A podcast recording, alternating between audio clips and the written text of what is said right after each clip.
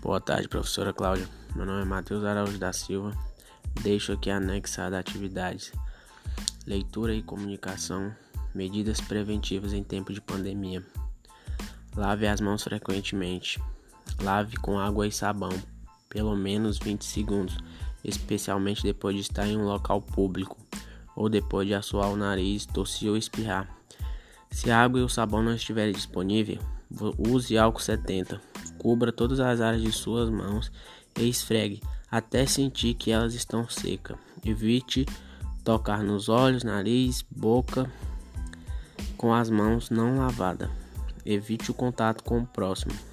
Ao sair na rua, use máscaras.